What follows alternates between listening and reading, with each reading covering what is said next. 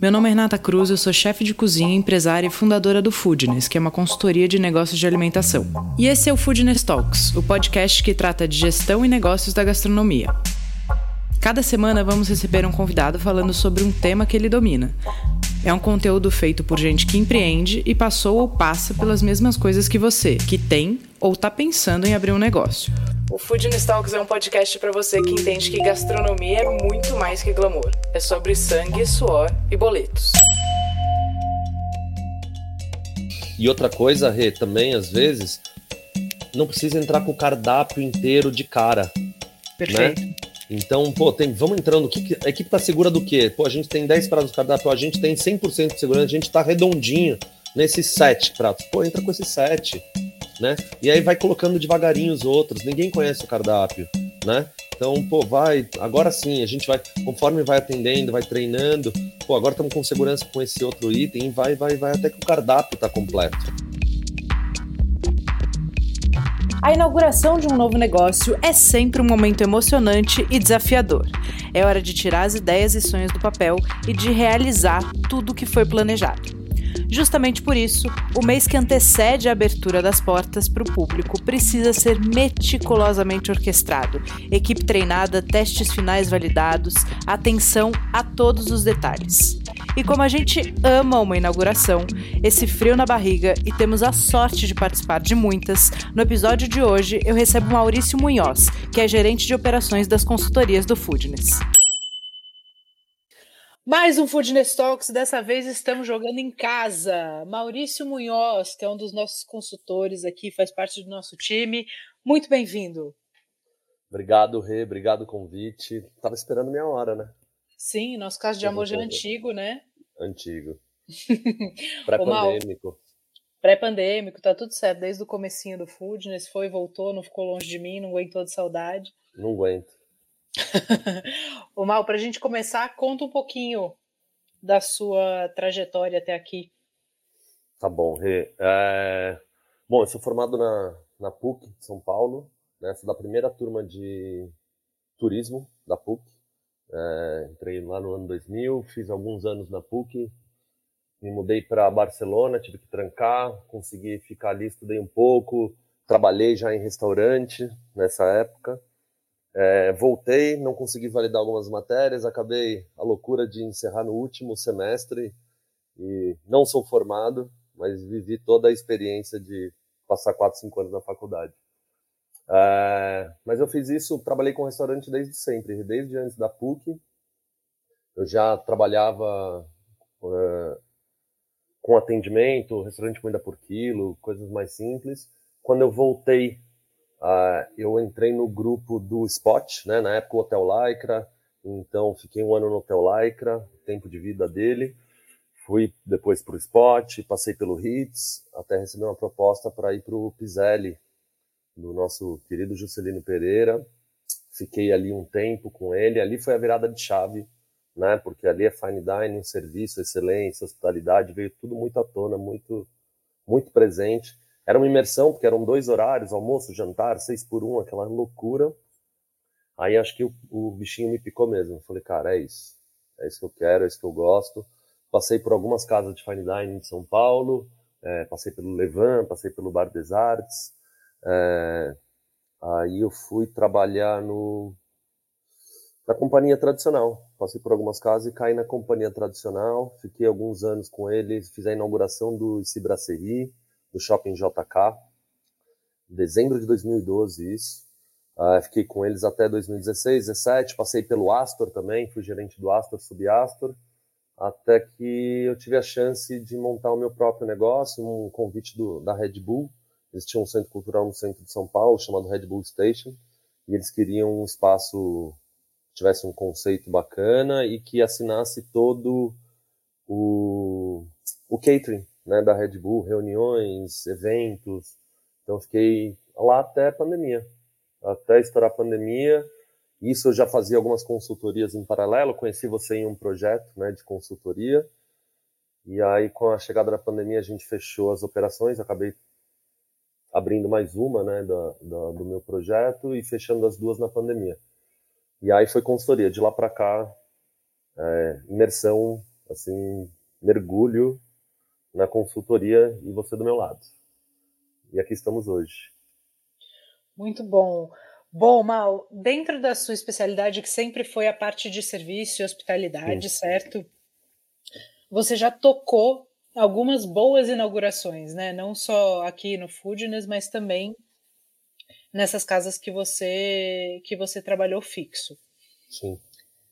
E aí eu queria te perguntar o seguinte, para a gente começar, o que separa, o que diferencia é, uma inauguração controlada, né? Não vou falar fácil, porque nenhuma inauguração nenhuma. é simples, é fácil, mas uma controlada de uma, de uma inauguração caótica. O que você já conseguiu observar que faz toda a diferença? É uma resposta que parece óbvia, né? Quando a gente fala planejamento, né? A gente fala, pô, vamos inaugurar um, um restaurante. É, um bom planejamento. Um bom planejamento passa por é, criar processos para essa inauguração. Né? Então, um bom cronograma, né? então entender e colocar tudo, uma listinha, né? uma listinha completa, brinco de, do abacate ao zinco, é, coloca tudo nessa lista, tudo que precisa ser feito, e aí a gente vai começar a colocar cada, cada coisinha no seu quadrado para entender também responsáveis, quem está tocando por aquela parte, quem está cuidando da estrutura de obra, quem está cuidando de fornecedores, quem está cuidando de montagem e treinamento de equipe, né? Começar a dividir em abas para a gente ter uma clareza, né? Dessa dessa inauguração, o tempo real dela. Né? Então acho que se você me perguntasse assim, o que difere mesmo, o que diferencia é um bom planejamento com boas ferramentas de planejamento. Isso de cara. Que são? Quais são as boas ferramentas de planejamento? Bom, o cronograma, né, é uma ferramenta assim, é um processo, mas é uma ferramenta que ajuda bastante a gente.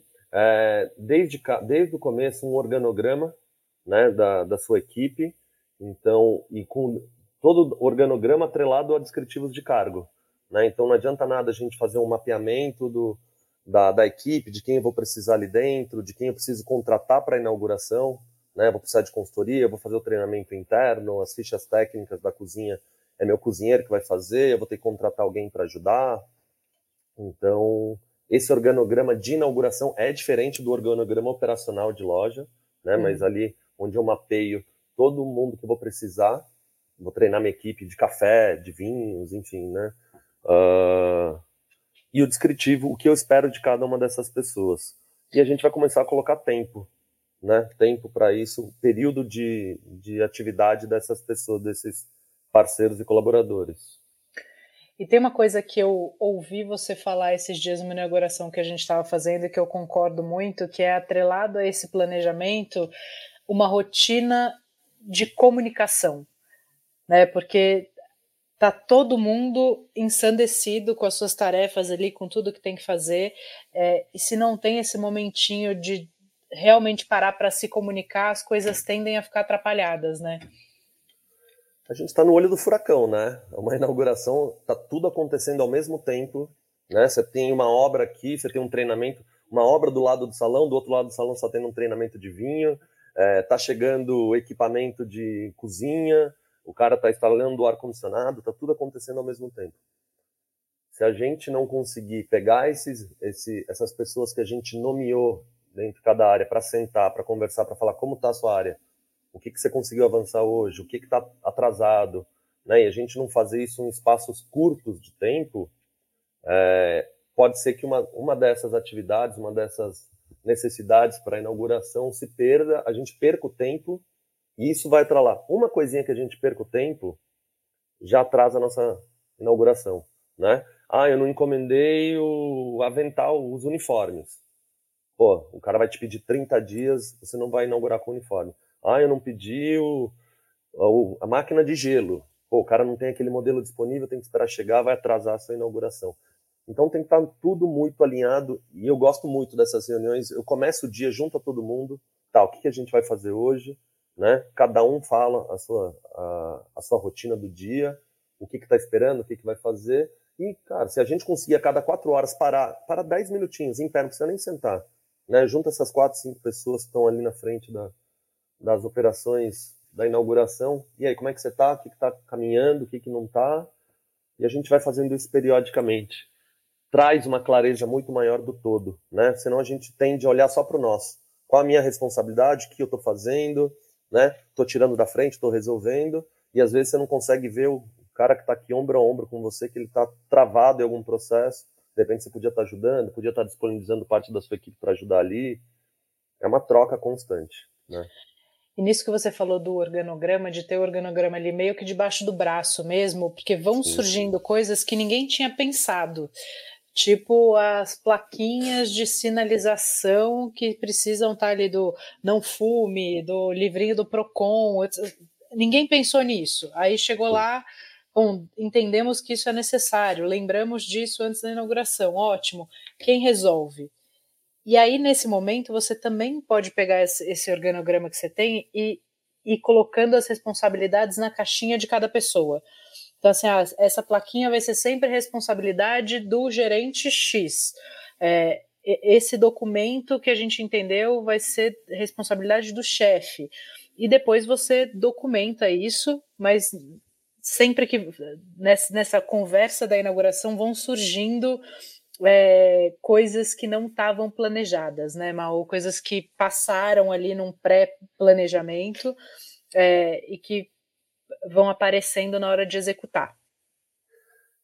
Eu tenho um costume quando eu vou fazer participar de alguma inauguração, é, eu coloco um caderninho de bolso no bolso mesmo, assim, com uma caneta, e eu fico andando e anotando pequeno, eu faço listas, listas intermináveis né? E do jeito que você falou, coisinhas pequenas, né? Pô, esse parafusinho tá com a ponta para fora.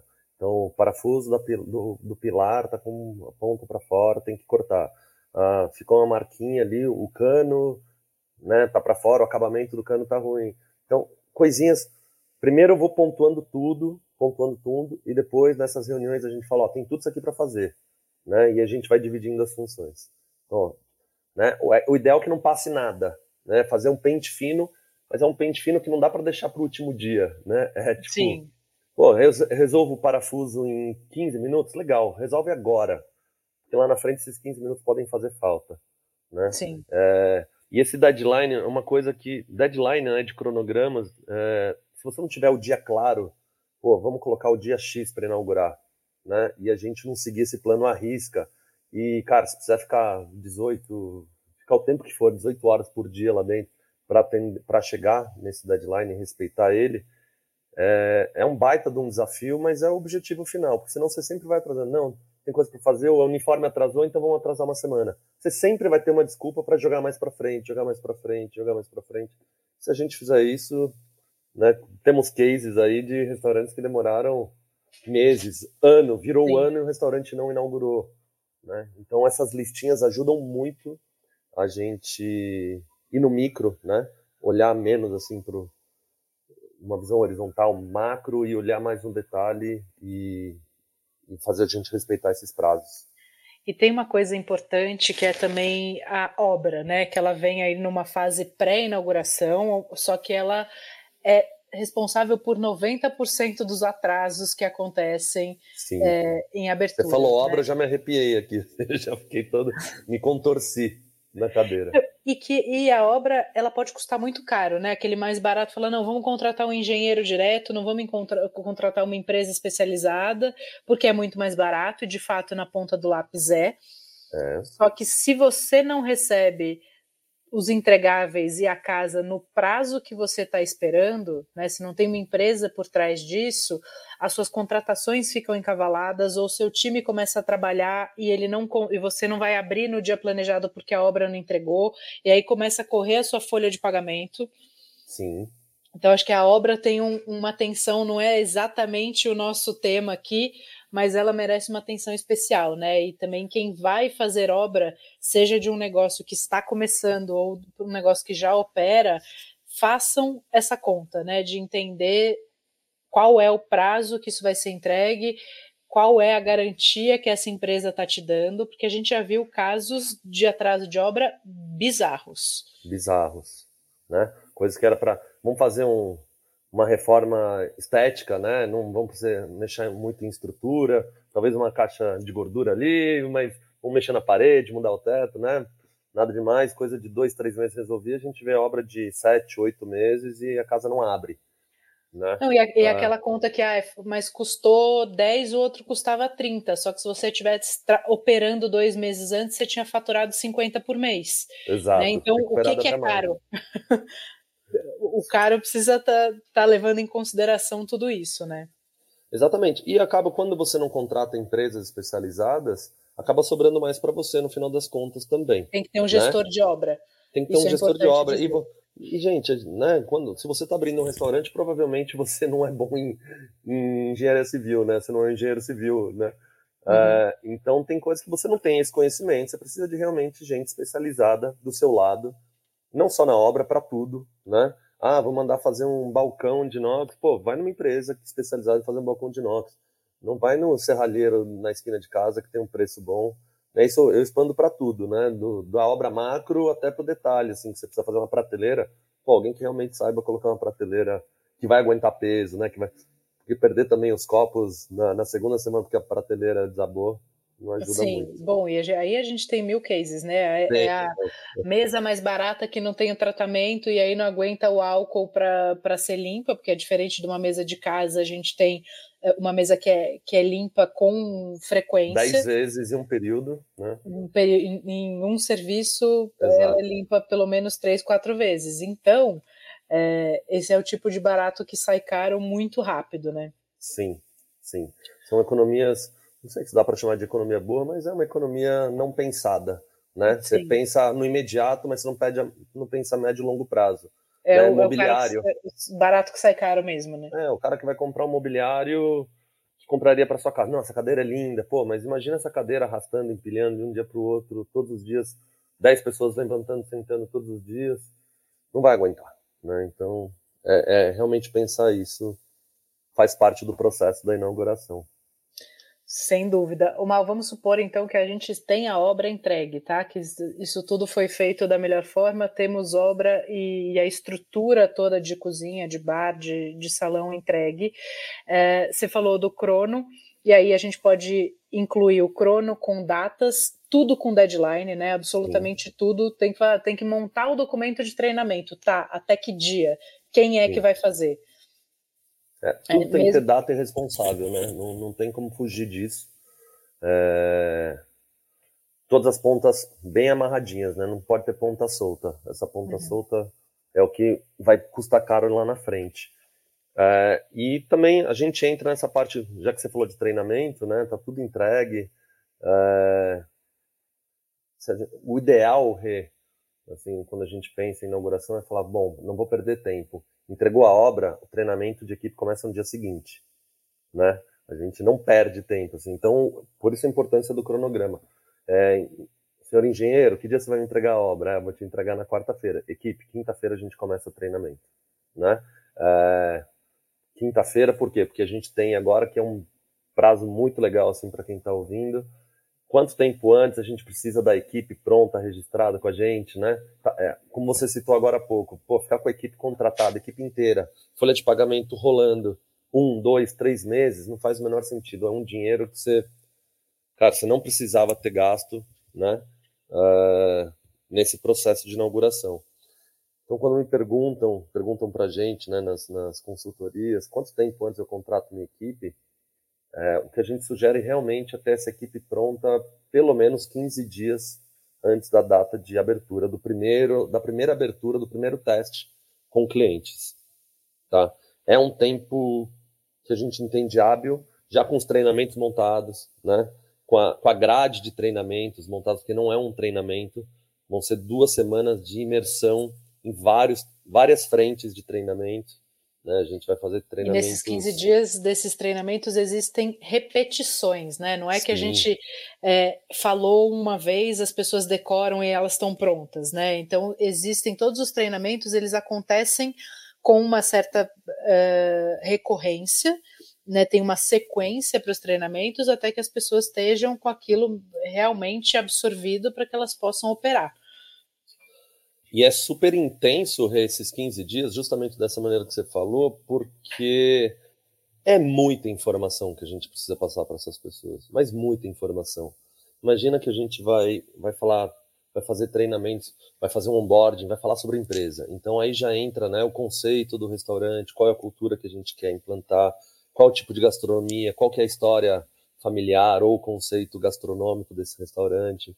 É, depois a gente vai falar de é, uma, um manual de conduta, né? Como a conduta, como a gente se comporta, como a gente espera que as pessoas se comportem dentro da casa. Aí a gente vai falar de vendas, vai falar de atendimento. Na cozinha a gente vai ficar treinando os pratos, vai falar dos pratos, vai fazer para o salão a gente vai fazer treinamento de cardápio. A gente vai fazer treinamento de cardápio, treinamento de bebida, vai trazer especialista de café para falar de café, vai trazer especialista de vinho para falar de vinho, é, vai trazer a nutricionista para falar é, de, de higiene, de comportamento, né, de, de postura, é, vai trazer o RH, vai trazer o pessoal do banco para falar sobre abertura de conta, sobre né, conta salário, como funciona, benefícios. Então, é tanta informação Sistema. teórica, ixi, é, né, é tanta informação teórica que é muito importante nesses 15 dias a gente não sobrecarregar com muito conteúdo teórico né, essa equipe. A gente tem que fazer uma agenda inteligente, né, onde eu entro com uma, duas horas de teoria no máximo, né, é, para depois ir para a prática. A gente vai para a prática, a gente muda de assunto, a gente encaixa uma degustação de café para depois voltar para a teoria de novo, né? É, por mais que a equipe esteja contra, contratada já e que a gente tenha uma carga horária é, que a gente pode aproveitar essa equipe, nesse período, é, por experiência, não funciona ter uma equipe que está lá para trabalhar 6 por 1, ter ela 7 horas e 20 em treinamento constante. Não vai é. absorver. Né? As duas, três, quatro primeiras horas, a gente coloca bastante coisa na cabeça deles. Depois, já começa a, a cabeça já começa a ficar nebulosa, né? não recebe tanta informação. Aí você vai para as coisas mais práticas, né? Que é ficar treinando o sistema. Vamos simular, é... exato. Vamos simular atendimento. A gente faz muito sketch, né? É ensaio de, de teatrinho mesmo. Tá, agora você é o cliente, agora você é o atendente. É, eu crio situações, eu gosto muito disso, de pegar cases é, reais de atendimento. Então eu entro na internet, vou em críticas de Google, pego de outros restaurantes e pego uma crítica, um cliente falando, pô, cheguei no restaurante, não fui atendido, é, tive que sentar sozinho na mesa. Enfim, ele conta toda uma história, né, detalhada. Aí eu pego essa história, apresento para eles e falo, tá, agora vocês têm 10 minutos para montar como vocês fariam de uma forma diferente, como vocês solucionariam essa situação em cima de tudo que a gente aplicou, aprendeu e aplicou está aplicando aqui nos treinamentos. Então tem que ter essa parte descontraída, divertida, né? Para equilibrar todo o conteúdo que eles estão tendo que assimilar naquele momento. Não deixa isso, de ser um exercício. Não deixa de ser um exercício e isso está criando uma outra coisa que é super importante, que é o trabalho em equipe. Sim.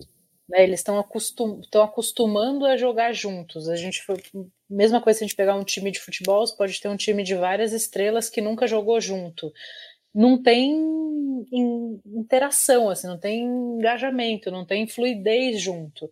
A hora que eles passam esses 15 dias juntos, eles começam a ter um entrosamento que vai aparecer no atendimento para o cliente. Sim. Né, eles de é se legal. olharem vão conseguir entender o que o, o que o outro precisa. Exato.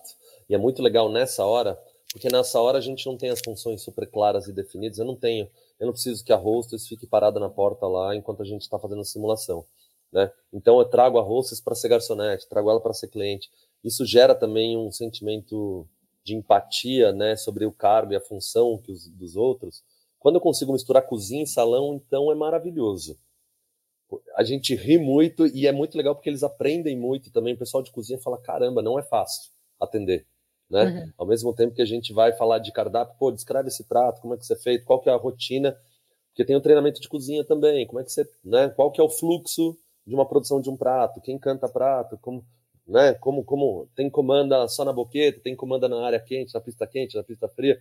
Então todo esse fluxo de informação, quando a gente coloca um garçom para ensaiar isso, ele fala: caramba, eu não ia sobreviver um dia aqui dentro da cozinha. Isso na operação tem um reflexo muito legal, né? que aquela, aquela história brega, antiga, de cozinha-salão, a gente mata ali mesmo. Fala, Sim. cara, vocês entenderam que não, isso não existe, não faz o menor sentido. Né? A gente não deixa nem eles entrar nesse mood. É, porque vale lembrar que isso vem de um histórico de mercado. Né? E se você não quer que isso aconteça na sua operação, é importante ir colocando essa cultura na prática, né? implantando isso desde o D1. E, a, e a, o pré-inauguração, a pré-abertura te dá essa, essa flexibilidade, né? Porque durante a operação você não consegue, né? Inaugurou, a gente abriu a casa, eu não consigo tirar a equipe da cozinha, colocar no salão para né, sentir. É muito mais uh, teórico e, e é, é, limitado, né? O que a gente consegue fazer eles sentirem a dor do a dor ou o prazer da, da outra função mas é, é, muito mais lúdico esse começo. Então, brincar com isso no começo, com todas as equipes, misturar, trocar funções, vai trazer treinamento de vinho. Pô, porque só o salão pode fazer treinamento de vinho? Não é importante para a cozinha também, entender um pouquinho mais sobre vinho, sobre café. Então, se a gente tem a chance, obviamente eles têm os treinamentos bem específicos da cozinha, é, como o salão tem. A cozinha, uh, na maior parte das vezes, ela precisa começar antes. Né? A gente está falando assim, 15 dias de treinamento falando de serviço, mas os testes de cozinha e os treinamentos de cozinha, eu diria que eles começam 30 dias antes do, do primeiro atendimento para o Family and Friends. A não ser que você tenha já tipo um chefe que já tem um subchefe que já está lá com tudo pronto, é só treinar a equipe. Esses 15 dias vão ser apertados para tudo. Né? É importante que a semana a, que a cozinha tenha pelo menos uma semana a mais, então pelo menos 20 dias até para eles estarem azeitados, porque a hora que começa o serviço, a brincadeira é outra, né? É, tem a complexidade de você estar tá produzindo, né? Eu uhum. colocaria até o bar nesse mood assim de uns dias antes, ainda mais quando Sim. a gente tem cardápios autorais, né, que fogem só do clássico que você está habituado a fazer. Então, o bar e a cozinha, por ser produção e trabalhar com produto, coisas novas, também acho que faz sentido, sim, a gente poder trazer uns dias antes. Se der para trazer antes, melhor. E é legal falar de uma esse tempo, às vezes tem gente que ouve falar, nossa, mas 15 dias é muita coisa. Pra gente, caro mesmo é a gente abrir a porta não estando pronto e as pessoas saírem de lá falando mal do que elas viram, do que elas vivenciaram. Né? Então, invistam esse tempo, entendam que esse tempo é um investimento de grana e de tempo mesmo, mas que vai refletir numa segurança da equipe para atender bem o cliente. É, o que acontece muitas vezes né, é que é, esse investimento é, não entra no planejamento lá atrás, né? É, uhum. Ah, vamos gastar X num balcão de mármore, vamos gastar X numa máquina, em equipamentos, tudo que é palpável, né? Mas no que não é palpável, né? É, muitos entendem como subjetivo o treinamento, esse tempo de treinamento é um investimento que tá, tem que estar tá lá na frente, lá atrás, né? Calculado lá no, no papel, quando a gente estava planejando o restaurante. Cara, tem que ter é, esse tempo. A gente tem que pensar, pô, mas eu vou ter que dar comida para eles durante 15 dias. Você vai ter que dar, alimentar, né? Todos, todos os dias dali para frente. Então, planeje isso. É importantíssimo, com certeza. Não abriria a mão. Eu troco meu balcão de mármore por um de madeira para ter o treinamento tranquilamente. Tranquilamente. Para ter tempo de treinamento, né? Eu também. Tranquilamente. Faz, eu também, é, 100%. Vai me garantir muito mais clientes do que aquela pedra linda, maravilhosa. É, com certeza. Assim, é, e tem uma coisa que a gente tem que, nos treinamentos, né, nessa parte de implantação, a gente tem que pensar muito o que a gente não abre mão, né? O que a gente não quer abrir mão aqui nesse restaurante. Né? É, a gente, eu falo muito com as equipes pô, qualidade. Quando a gente fala de qualidade, a gente está falando de qualidade desde, a gente, desde o começo do nosso papo aqui, né? Da, da mão de obra é, para a obra, né?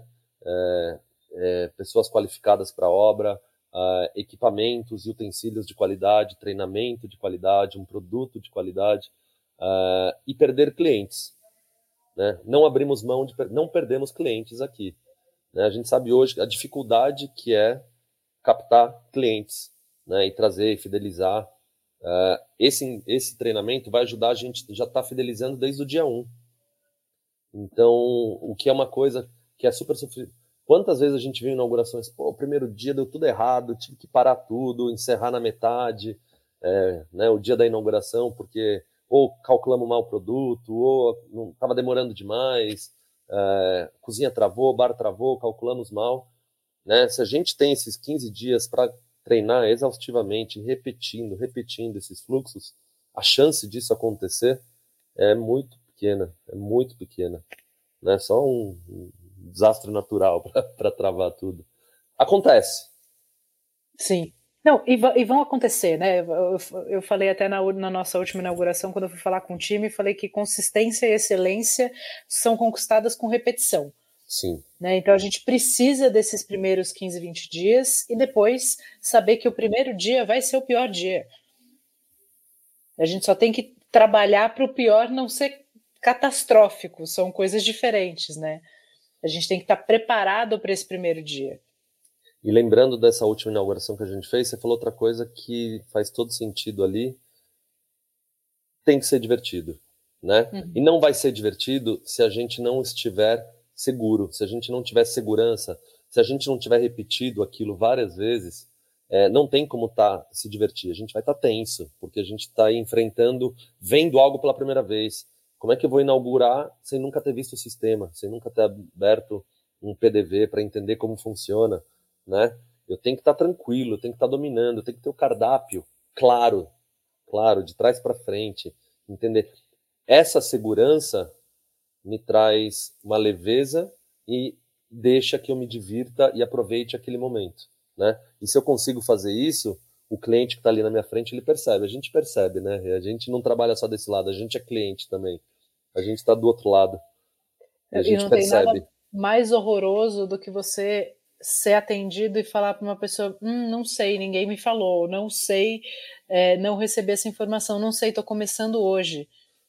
É. Não, e numa inauguração, não, é primeiro dia a gente não, não sei, não sei o que é isso ainda. Pô, não inaugura, né? Tipo, então a gente não está pronto, né? Então você não está pronto, então vocês não, não deviam estar tá inaugurando, né? É, sim, essa, Uma... essa e acho que tem uma, uma coisa importante da gente falar que é o seguinte: processo seletivo. Então, a gente falou que as pessoas têm que começar. Cozinha pelo menos 20 dias antes, daí depende muito da estrutura que existe. Mas da complexidade pessoal... do cardápio, né? Sim, mas pessoal de salão, pessoal de atendimento, a gente está falando de 15 dias para o treinamento e inauguração. Sim quando que eu começo a contratar essas pessoas ou fazer o meu processo de contratação para que tudo esteja pronto para que esses prazos sejam atendidos? Legal, uma pergunta legal. É, o processo seletivo, a sugestão é sempre a gente entrar com uma equipe de liderança primeiro, né? Hum. E é importante que a equipe de liderança auxilie na contratação da segunda camada de colaboradores né? Porque ele também vai trazer um pouquinho do valor dele. Ele que vai estar liderando a equipe. É diferente. Isso também empodera a sua liderança, né? De você falar, ó, tá aqui você é líder e eu tô te dando essa equipe, você não conhece, não participou do processo, é, você não sabe se os valores estão atrelados, né? Se a gente estão tão condizentes com o que você acredita, enfim.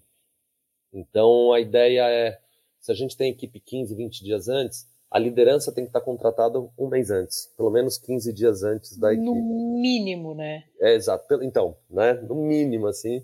Eu gosto até eles... de, de ter as, as lideranças dentro do plano de negócio, a contratação das lideranças no meio da dois, obra. Dois, três meses antes. É que o meio da obra é muito relativo. Pode ser dois anos, Sim. o meio da obra pode ser três meses. Mas de dois a três meses, porque a liderança começa a trabalhar na inauguração, né, com esse, com esse período de antecedência. Então chega, a hora que a equipe chega, eles estão muito maduros, aquela operação é deles, eles têm aquilo na mão, porque eles ajudaram a construir. Mesmo que você tenha uma consultoria, né? Quando a gente faz consultoria, a gente trabalha com as lideranças, porque Sim. a minha principal preocupação é sempre não a consultoria executar, a gente dá todo o ferramental e a capacitação que o líder precisa, para que ele tenha segurança em executar, porque quando a gente for embora, nada muda. É, é legal você falar disso da consultoria para isso, porque todo mundo entende que a gente, a consultoria está lá para resolver. Não, a gente está lá para acelerar um processo, uhum. né? É, então, quando você tem uma contratação de liderança sem consultoria, realmente você precisa de um tempo maior, porque essa pessoa ela vai ter que entrar, como você falou, entender, se sentir em casa, criar processos, mapear quais os processos necessários para aquela operação, né? É, então ela tem que estar com o material preparado para os treinamentos, para quando a equipe chegar, ele já está com tudo pronto, né? senão não dá tempo. Agora, quando você tem a consultoria, realmente esse processo você consegue é, adiantar um pouco, né? Você ajuda um pouco é, a deixar esse processo mais rápido. Tá? Então, tem essa variação. Uh, lembrando que a gente tem. Hoje, contratar não é, um, não é uma tarefa simples. Né? Achar pessoas com com as habilidades comportamentais é, que, que, que estejam equalizadas com o que vocês dentro da casa acreditam, não está fácil, não é fácil, né? É, então a gente precisa de tempo, né? Dependendo do tamanho da equipe, você vai ali passar por processo para até juntar toda a equipe, poder contratar duas, três semanas. Uh, tem que lembrar que tá, para entrar todo mundo para treinar, é importante que todos estejam já registrados, com exame médico admissional feito, entregado todos os documentos. Isso não é fácil também, demoram dias, né? Então a gente vai ter uma semaninha aí só de entrega de documento, exames médicos, é, mais uma, duas, três semanas para contratar todo mundo. Então realmente assim não dá para pensar em, em deixar para começar pensar em contratar só no último mês. Você já tem que estar tá planejando aí se você tem a data de inauguração definida, pelo menos uns dois, três, é, você falou dois, três meses antes, isso já tem que estar pensado. Liderança primeiro, e aí a gente já vem descendo a escadinha, né? Líderes de setor, é, e aí você vai descendo as camadas hierárquicas dentro da, da casa. Né? Comprador tem que estar também contratado desde cedo, a parte administrativa, né, para ajudar nesse processo, a parte de compras, para a gente poder também fazer com calma, poder fazer cotações de tudo, né? Até de equipamentos, de utensílios. Então o comprador e, entra antes, né? Entra e poder no... controlar também tem um, tem um controle que eu gosto muito de fazer, que quando a gente não tem essa estruturação administrativa fica muito difícil, que é o controle de gastos dos testes e dos treinamentos, porque precisa ter uma verba para isso né? Vai, a gente vai comprar um monte de insumo, vai testar e vai dar para a galera provar. Só que isso tem que ter um controle, não tem problema ter esse investimento, desde que a gente tenha uma verba pré-determinada para ele e desde que depois eu consiga controlar qual foi o valor do investimento que a gente fez. É um susto isso no final, né? Sim, porque é a hora que você já gastou tudo, já te... aí fica aquele desespero do não posso treinar na prática, tenho que abrir, tenho que começar a vender e faturar. Exato fez um, dois testes, falou, cara, sério que eu vou ter que gastar? Vai, cara, tinha que estar no planejamento.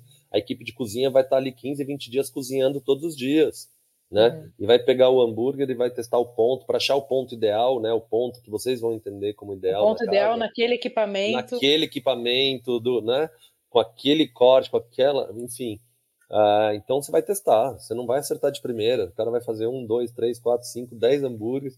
Puta, chegou, no dia seguinte vamos fazer de novo, né? É, o padrão vai ter que chegar por cansaço, né? E vai, vai fazer.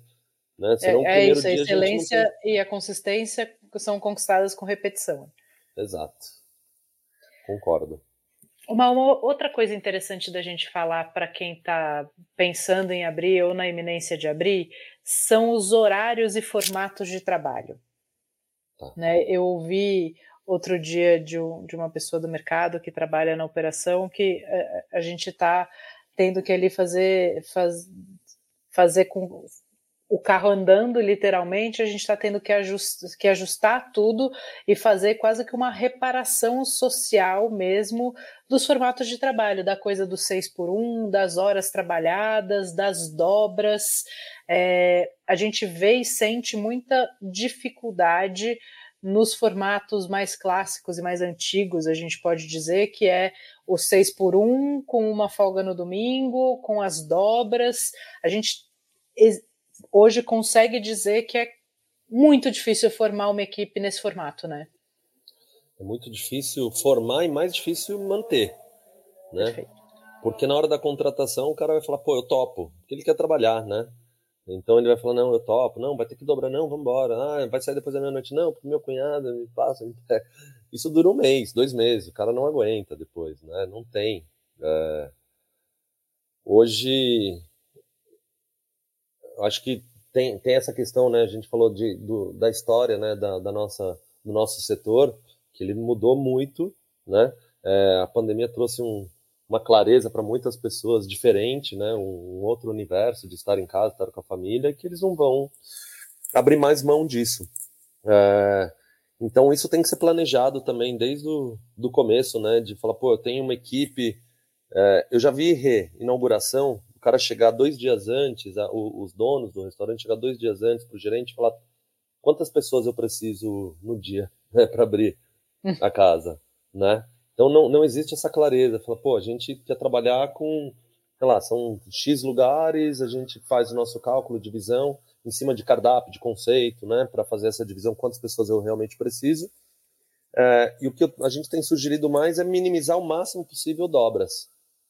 A gente entende que tem custos, é mão de obra, né? A folha de pagamento não, não pode ser. A gente tem o nosso cálculo lá de percentual dentro do, do, do resultado, mas uh, a gente tem que, ao máximo, tentar equilibrar isso para poder ter uma equipe hoje é, qualificada, nem muito grande. Também não adianta enxugar a equipe e puxar tudo deles, vai virar um monte de uva passa seca, né? De, de tanto trabalhar.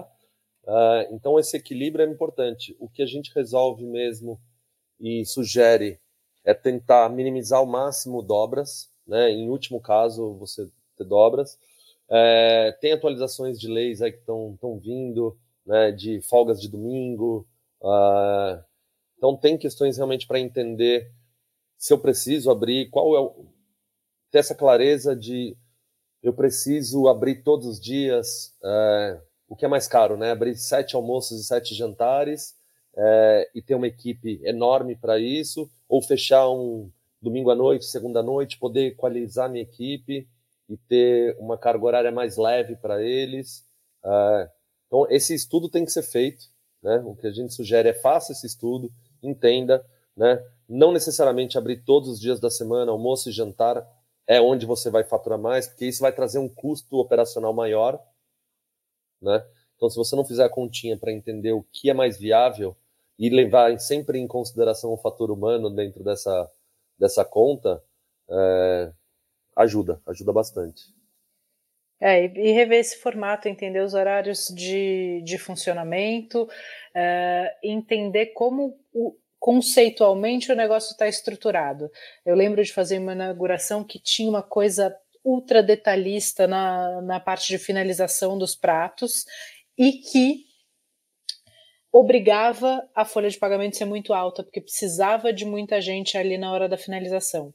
E isso Sim. deixou o negócio em muito pouco tempo insustentável. Inviável. Sim. Né? Então, Sim. cuidado com os preciosismos não planejados financeiramente. Né? Se isso está planejado financeiramente, você consegue cobrar por isso, o cliente vê valor, isso te põe dentro do mercado, maravilha. Só não esqueça que isso vai ser mais complexo e, e pode deixar o seu ponto de equilíbrio muito alto. Muito alto. A gente tem cases né, de restaurantes de alto giro, né, onde você entra, é cliente o cara entra, come, levanta, vai embora, entra, fila, espera o tempo todo, seja um, movimento bem intenso, e você colocar uma entrada que precisa ser finalizada na mesa. O garçom, quando sai, é aquele, é aquele tipo pedido, né? Eu trabalhei em restaurante também que saía milkshake, você ouvia o grito da cozinha lá, ah, milkshake não, porque era um, parava a cozinha para fazer o milkshake, travava a cozinha, toda vez saía o milkshake. Aí vai sair uma entrada, o garçom fala, ele fica desesperado, porque ele tem a praça dele inteira rodando, e ele tem que parar para finalizar aquela, aquele prato na mesa com elegância, com maestria, né? não pode acelerar o processo. Isso trava. Porque na prática isso vira uma lambança, isso não vira acontece. uma lambança, porque não vai acontecer, exatamente. Ele vai fazer rápido, porque ele vai, ele vai fazer olhando para a mesa do lado, é, né? então fica, fica realmente inviável. E é isso que você falou, esse preciosismo é necessário, conversa com a casa, né? É, porque isso vai ter que mexer no seu quadro de equipe, né? Ter, pô, essa entrada eu tenho, então eu tenho um dos dois funcionários que só fazem essa entrada. Pô, é viável ter isso hoje na operação? Isso não é calculado, né? É, é mudar a rota do, do, barco com ele andando assim, sem saber se tem um iceberg ali na frente. Então pode virar uma bagunça enorme e como você falou, vai perder a, vai perder a mão no financeiro, vai perder a mão na, na conta, mão de obra é, o custo da folha de pagamento vai, vai aumentar ou a gente vai perder qualidade, um ou outro, isso é certeza. Ou os dois, né? Ou os dois juntos, que é o pior de tudo.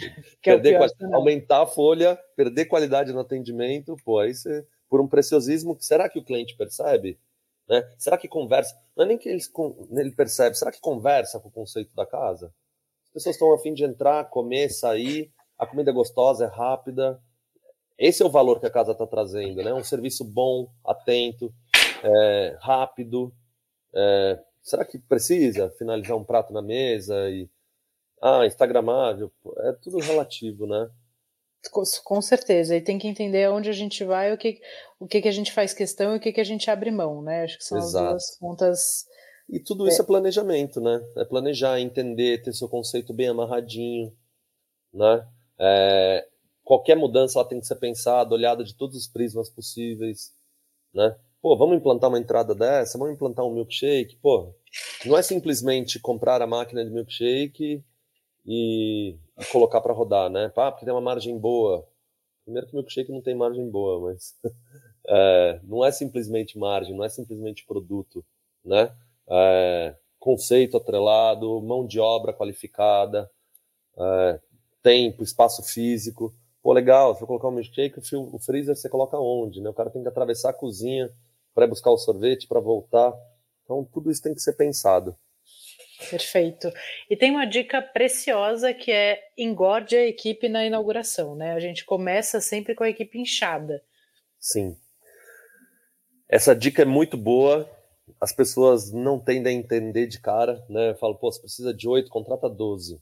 Pô, mas como assim eu vou contratar 12? Contrata 12. Aproveita o período de experiência, né? Você tem uma flexibilidade aí nesse período para contratar. É, porque não é todo mundo que vai que vai entender o que a gente está querendo, não é todo mundo que vai ter a entrega que a gente gostaria que tivesse, né? Aquele aquele colaborador que aceitou trabalhar à noite, que o cunhado vem buscar, pô, numa semana ele vai perceber que não dava, ele vai sair. Tem gente que vendeu um peixe na, na entrevista e a gente vai ver que não era isso, né? tem questões comportamentais. Então a gente perde muita gente durante um processo de implantação, né, de inauguração de casa. E se a gente gastou tempo e dinheiro treinando essas pessoas para chegar no dia da inauguração, durante o treinamento eu perco dois, três, eu estou com a equipe exata, durante o treinamento eu perco dois, três, eu vou inaugurar defasado, faltando gente. E aí eu vou ter que treinar essas pessoas com a casa rodando, não vai ter a mesma qualidade né, de, de entrega, de treinamento que teve pré-inauguração. Então, não faz muito sentido, né? Se a gente consegue. E tem outra coisa, né? A gente trabalha melhor, Rê, quando no ambiente de trabalho que a gente conhece. E quando você está inaugurando Sim. um bar, né? Pô, você sabe que a garrafa de vodka tá ali, você não olha para ela para pegar para fazer o seu coquetel. Você sabe que ela tá ali. no primeiro dia, primeira semana, você não sabe onde estão as coisas, você está procurando. O tempo de preparo, de entrega, é muito mais longo. Então, até isso ajustar, então é legal ter uma pessoinha mais ali para ajudar nesse processo. E aí você vai encaixando, você vai lapidando, até uma hora que está automático. Você vai falar, pô, de repente eu não preciso mais de 10 garçons. Com oito a gente já dá conta. Né? Mas nesse primeiro momento é importante sim, né? É, menos mesas para cada um, né? Uma praça de cozinha, pô, é uma grelha, vai ser o principal produto, coloca dois ali no começo, vai, vai trabalhando com isso.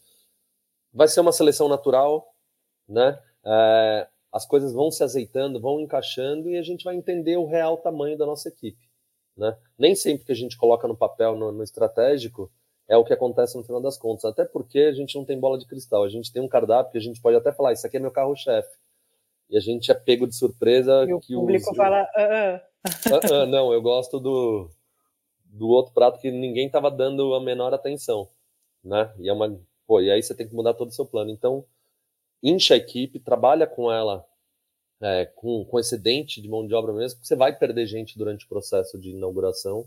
E é importante que você chegue no, no dia 1 um ali, pelo menos, completinho, né? E não passar por um treinamento com todo mundo, vai perdendo e chegar com a equipe incompleta no treinamento. Isso é falta de planejamento. Perfeito. O Mal, aí uma coisa do, que é o estratégico da abertura, né? Que a gente discute muito e que são as fases. Fala, bom, agora beleza, vamos começar o teste prático. que a gente chama do Family and Friends, que é um dia que a gente convida as pessoas, fala, cara, deixa eu testar minha equipe com você. Então você vai botar pessoas ali que você conhece, que você confia e que estão ansiosas também para ver a casa funcionar. Vai falar, cara, esse é o dia que eu estou treinando na prática o meu time, né? E, e o Family and Friends pode ter um dia só, pode ter uma semana de duração, tudo depende de caixa e maturidade ali que, que a equipe tem. Sim. Essa é a primeira etapa. É, o que, que você vê e percebe, o que, que é importante nessa fase do Family and Friends? O, o Family and Friends, é, eu acho hoje imprescindível, né? Não tem como assim já abrir cobrando. É, é, por mais que esteja super bem treinado, né? É diferente você fazer um treinamento, portas fechadas entre a gente e colocar um cliente ali de verdade na sua frente, né? Com expectativas. Então, o Family and Friends traz isso. Tem que ser colocado de uma maneira que é algo leve. A gente brinca muito, nossas cobaias de luxo, né? É, são pessoas que estão ali como cobaias mesmo. Elas sabem que pode dar tudo errado. Elas têm que estar preparadas para isso, né? Os, os convidados. É, pode ser que dê tudo errado, né? Mas a gente está aqui justamente para treinar nossa equipe, afiar um pouco, é, colher o feedback de vocês para entender é, nossa operação, como está acontecendo, testar sistema, enfim. Uh, hoje não tem, não tem uma regra um dia, dois dias, três dias, como você falou, né? Tem caixa para fazer. Se tiver caixa para fazer, faz. Né? Nossa sugestão é faça. Faça Family Friends um, dois, três dias até você sentir falar, cara, é, agora eu cobro. Agora eu cobro e mesmo assim não cheio, a gente ainda vai falar disso agora. Mas tem que ter. Uma coisa que fazem pouco também no Family Friends é um feedback formal né? Eu gosto muito de fichinha de avaliação. Eu sei que é tem gente que fala, pô, não precisa, né? Não conversa com todo mundo nas mesas e, e a gente entende. Mas se eu consigo formalizar isso, eu falo, ó, vieram 20 pessoas. Isso é outra coisa também, né? As pessoas tendem a family and friends, vou chamar 50 pessoas, vou colocar 60 é, Não é pessoas. festa, é importante dizer. Né? Exato, family é. and friends não é festa. Você pode fazer uma festa, eu prefiro que a festa seja feita depois que está todo mundo seguro, confortável, porque o Family and Friends é para você realmente dar a opção, dar a oportunidade da equipe errar. Sim, e é simular atendimento, uhum. né? Não é festa, gente. Pessoal de pé, bebida à vontade, então fica aquela loucura, né? Já fiz uma inauguração que, pô, vamos fechar a cozinha, vocês querem pedir alguma coisa? Vamos fechar o bar, né? Querem, ah, vai fechar, pô, mas eu queria beber mais. Não, já fechou, já, né? Estamos encerrando aqui por hoje. Pô, desce 10 coquetéis aqui, então deixa na mesa, a gente vai continuar bebendo. Não é isso, né? Não é esse o intuito do Family and Friends. É realmente começar num dia. Pô, você tem um salão para 80 pessoas? Traz 20 pessoas no primeiro dia, sabe? Um, um testezinho mesmo. Duas, três mesas, quatro mesas, a gente testa. Legal, funcionou? É, no dia seguinte, vamos trazer 30, 35, 40 pessoas e a gente vai gradativo, né? Essa confiança é gradativa. Se a gente entender que no primeiro dia 20 pessoas foi legal, pô, legal, no dia seguinte sai 35, 40. Pô, 20 pessoas e o pessoal não atendeu. É 20 pessoas no dia seguinte de novo. Uhum. Né? Então isso tem que ser atrelado com o que aconteceu. A gente só decide o segundo dia quando acaba o primeiro. Né? Acabou. Reuniãozinha de feedback, junta todo mundo. O que, que vocês acharam? Oh, aconteceu isso, funcionou, não funcionou? Sistema... Legal. Amanhã a gente vai dobrar. Pô, mas só tinha 20 convidados. Pô, achar convidado para comer em inauguração de restaurante é fácil, né? Sim. É, então você, você aumenta. Fala, pô, pode trazer, ó, você que está convidado pode trazer um acompanhante. Então a gente aumenta esse número e vai dando volume para as pessoas até a hora que a gente se sentir confortável para passar a etapa do Family and Friends e para o famigerado Soft Open. E aí vamos falar então de Soft Open para a gente encerrar esse, esse episódio o famigerado soft open? Soft open é uma troca, né, Rê? No final das contas. É... Você vai dar um pouquinho da sua paciência para mim, eu vou te dar um desconto. É quase isso, né? Porque é uma abertura gente... gradativa, né? É uma gradativa. abertura devagarzinho. É exatamente é. isso que o nome diz. Assim, tô abrindo devagarzinho, tô testando, tô errando e em contrapartida, estou te dando um desconto, um benefício para que você entenda isso. Ah, e, é, e é muito importante deixar isso claro para convidados também e para a equipe, né? Falar, hoje é, é diferente fazer um soft open onde é tudo de graça, um family and friends, perdão, onde você está oferecendo 100%, né? Só está testando o fluxo, o atendimento, a rotina, é muito diferente de você cobrar, né? A expectativa aumenta, a atenção aumenta, porque tem, tem dinheiro envolvido. Uh, aí, os convidados têm que ter certeza que eles estão, tem uma clareza do processo que eles estão passando, né? Falou, é uma troca realmente, eu vou te dar um benefício, um desconto, uma entrada, uma sobremesa, uma bebida, e eu preciso da sua opinião sincera, né?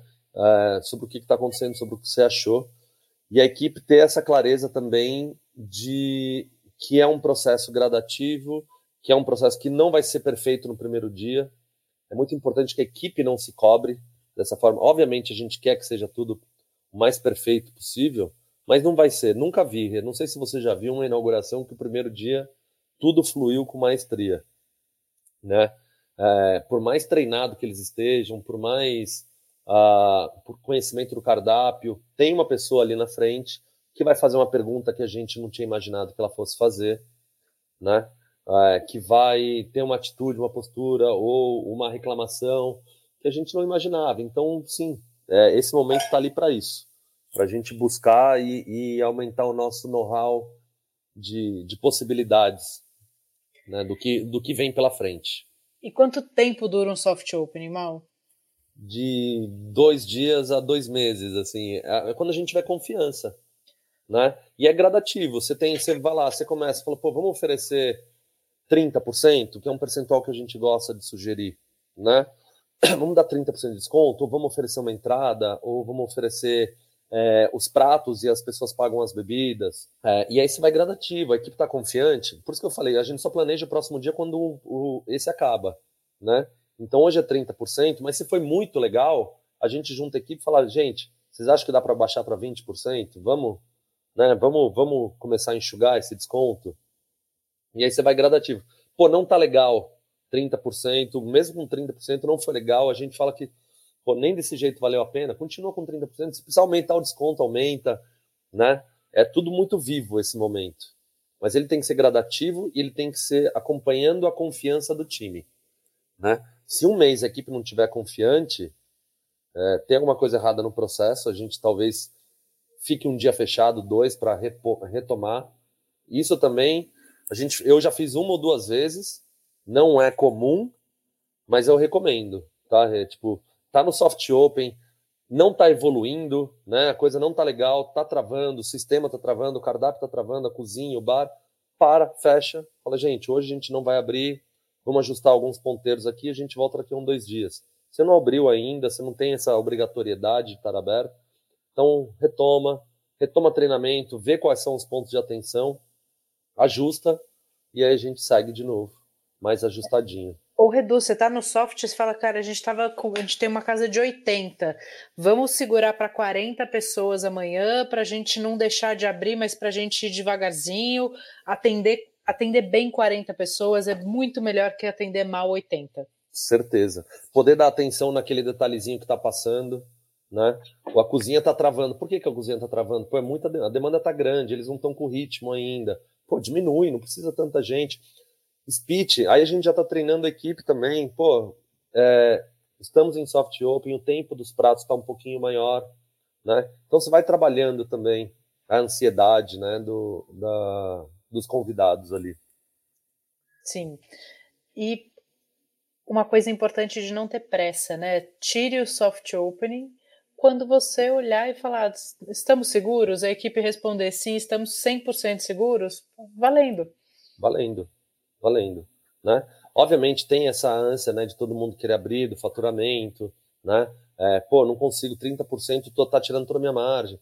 Pô, cara, então, né, vamos colocar as pilhas aqui. Não, vai diminuindo, começa com 30, depois vai para 20, depois fica Sim, em 20 exato. mais um pouquinho, depois segura em 10, né, ou, ou troca por uma sobremesa. Exato. Se financeiramente isso fizer mais sentido, fala então a sobremesa está sendo cortesia é, durante essas semanas que a gente está em soft.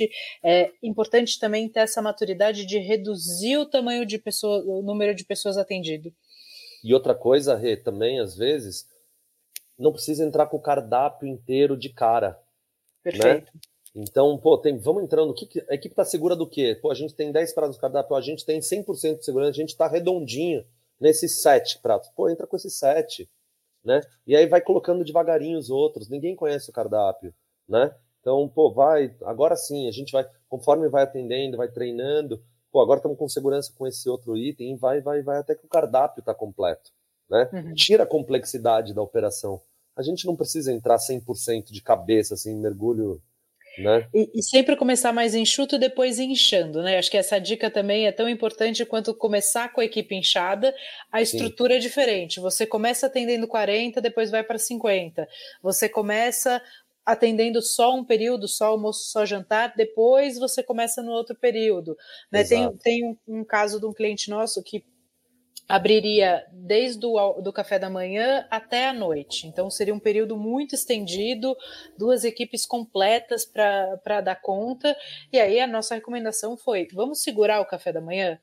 Vamos esperar o mercado demandar isso. A gente vê que tem uma demanda reprimida para aí sim a gente abrir, porque nesse caso a gente sof... o café da manhã sofreu para caramba, não tinha ainda um costume no bairro, e aí a gente tinha dois problemas um que era abrir, ter a equipe lá, ter todo o mise en place, ter insumo para atender um período que não performava, e ter uma equipe com absurda rotatividade, porque ninguém quer ficar numa casa que não tem movimento. Que não gira, exato. Então esse pessoal do café da manhã não queria ficar, e assim, é, girava muito, porque o cara queria a caixinha, ele trabalhava pela caixinha também. Então, isso acaba sendo um problema quando a gente abre demais, especialmente quando a gente envolve mídia, etc. Depois dar um passo para trás é muito difícil. É muito, é muito ruim para a imagem, né? Você fala, pô, abria sete Sim. dias na semana, domingo não performa, ah, comecei a fechar, pô, olha lá, já já estão fechando os dias. É, né? então começa... é melhor você começar com quatro, depois de cinco, depois seis, Exato. até que você chegue no sete, porque você sempre tem uma novidade para contar. E aí a sua assessora de imprensa, inclusive, vai ficar bem feliz com você, porque você sempre tem uma novidade, falar, entramos com mais um prato, vamos abrir mais um dia, vamos abrir mais um período, vamos começar a fazer o brunch. O tempo Exato. todo tem novidade nesse momento. Imagina ela tendo que divulgar aqui, ah, agora vamos fechar o domingo, né? Não abrimos mais aos domingos. Pois não é. Abri... encerramos o café da manhã. Pô, não, né? A percepção de público é outra. E não querer de zero a 100 de uma vez só, né? Então a gente Sim equipe mais, mais inchada, estrutura mais, mais enxuta. E aí a gente vai crescendo até a gente oferecer o que gente, tudo que a gente tem ali dentro do nosso cardápio e dentro do, do, das nossas frentes de venda. Mesmo para quem vai tem... achar nosso equilíbrio, né? Vai achar o equilíbrio, né? Dê tempo para o equilíbrio chegar naturalmente. Não force esse equilíbrio, né? É uma dica válida. É, isso tudo dentro de um planejamento financeiro, né, que a gente faz ali que a gente chama de plano de negócio, que o plano de negócio é um estratégico alinhado a uma planilha financeira, alinhado a conceito, alinhado a todos os desenhos é, estruturais do negócio, vão te dar segurança para dar esses passos com consistência. É Perfeito, é óbvio, tem gente que precisa começar mais rápido, mas mesmo esse mais rápido pode ser planejado e pode evitar é, movimentos trágicos ali na frente, né? Sim. E dá para ser rápido, se você quiser, se você planeja uma abertura rápida, dá para fazer, é isso, tira a complexidade do, da fórmula, né? Entra de uma maneira mais simples. Pô, preciso já começar forte, pega, vamos um cardápio mais simples, de, de uma rotatividade legal, com um preparo é, mais tranquilo, com um serviço menos complexo, né? E a gente vai, a gente vai colocando nossos, nossos temperinhos ao decorrer do tempo. Você não precisa ir slowly, né, devagarinho para sempre, que acelerar, acelera, tira a complexidade e vai. Acha seu equilíbrio. Isso é muito importante. Segurança, né? Não dê um passo se você não está seguro de dar. Bom, um ótimo conteúdo. Se todo mundo que vai abrir ou está pensando em abrir ou já está com tudo engatilhado, ouvir essas dicas, já tem bastante material para tentar errar menos. Errar a gente vai. Agora os erros têm que ser ao máximo calculados, né? Certeza, Rei. Vai ser um momento, um momento menos traumático na história do, do nosso setor, né? Porque a gente fala em inauguração, tem gente que se contorce na cadeira, né? Então, uhum. se a gente consegue planejar, a gente vai tirar esse estigma da inauguração, que tem que ser um, um momento prazeroso. É, é a história, né? Onde está nascendo o nosso, nosso filho, nosso projeto.